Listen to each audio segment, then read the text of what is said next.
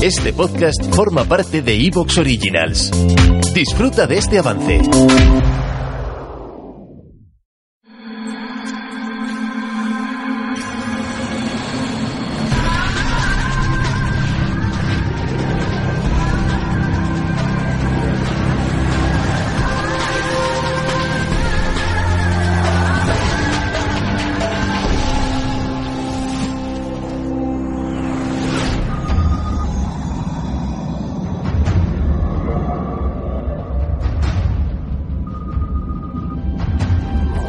Buenas noches, bienvenidos a la nave del misterio.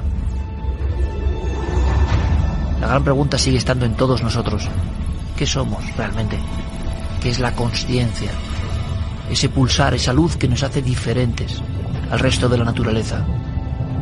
Sabedores de nuestra finitud, de que un día nacimos y otro moriremos, y al mismo tiempo nos asombra con el gran enigma de la realidad. ¿Esa conciencia sobrevive al cerebro? ¿Está solo en el cerebro? ¿Podrá ser recuperada por la tecnología porque queda en algún sitio? Estas cuestiones, que parecen ciencia ficción, las están enarbolando científicos de primera línea. Hoy nos visita uno de ellos, catedrático de Fisiología, Premio Nacional de Investigación, y lo que ha descubierto, sumiéndose en el abismo de la conciencia, les aseguro que es de lo más sorprendente que ustedes van a ver y escuchar.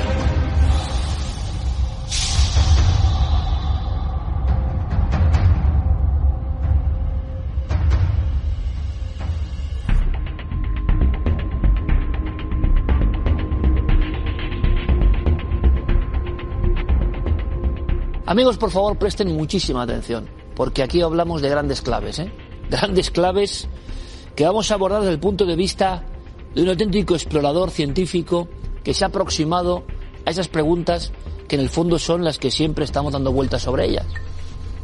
Muy interesante, porque es un médico, catedrático fisiología, Premio Nacional de Investigación, una persona que, referenciando en su última obra impresionante la conciencia humana, eh, nadando, buceando entre grandes referencias científicas, diríamos que ultra ortodoxas, se ha dado cuenta de varios elementos que os van a interesar, les van a interesar segurísimo. Él es José Enrique Campillo.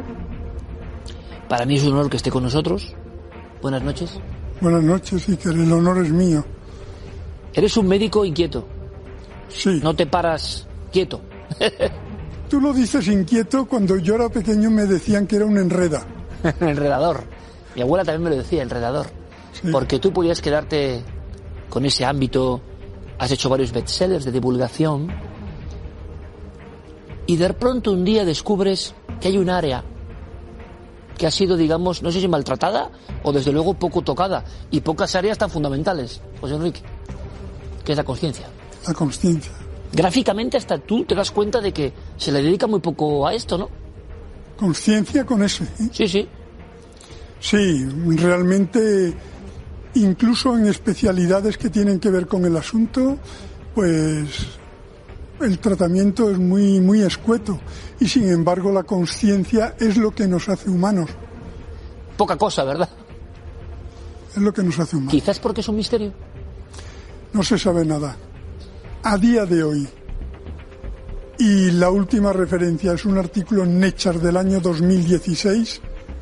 No se sabe exactamente dónde se genera lo que todos los fenómenos que llamamos, que incluyen en lo que conocemos con el nombre de conciencia. No se conoce en absoluto. ¿Cómo explicaríamos a cualquier persona que está ahora mismo, José Enrique, la gente, como es lógico, nos puede pasar a todos, conciencia, conciencia? ¿Por qué es tan importante? ¿De qué estamos hablando? Bueno, en primer lugar hay que, hay que especificar que en español conciencia sin ese es una cosa que tiene que ver con la ética, con los pecados o con, se me remuerde la conciencia porque he robado a una viejecita la paga. Conciencia. Y conciencia es el sentimiento que nos hace saber que existimos, que tenemos un pasado, un presente y un futuro, que hemos de morir inevitablemente e incluso es esa facultad que nos hace creer en cosas que no vemos o incluso en pensar que a lo mejor después de la muerte hay algo más. Todo eso son productos y algunos más que se tratan en el libro. Por ejemplo, preguntarnos qué pintamos aquí, ¿Qué, estamos haciendo aquí en este breve periodo de tiempo? ¿Qué, cuál es nuestra, ¿Por qué estamos aquí? ¿O, dónde vivimos? ¿Qué es este universo que parece tan exageradamente desmesurado que hay algunos que se preguntan, bueno, pero ¿a qué tanta magnitud, tanta exageración? Entonces todo eso, todo eso son productos de la conciencia. Es una joya y un misterio, por tanto. Sí, es único, porque no tiene la mente, la inteligencia, el cálculo, el resolver problemas matemáticos, jugar al ajedrez, todo eso son actividades cerebrales que las conocemos bastante bien, incluso tienen patologías específicas, hay síndromes que se caracterizan porque no se sabe escribir, o porque hay una desconexión, se saben los dos hemisferios, todo eso se conoce muy bien.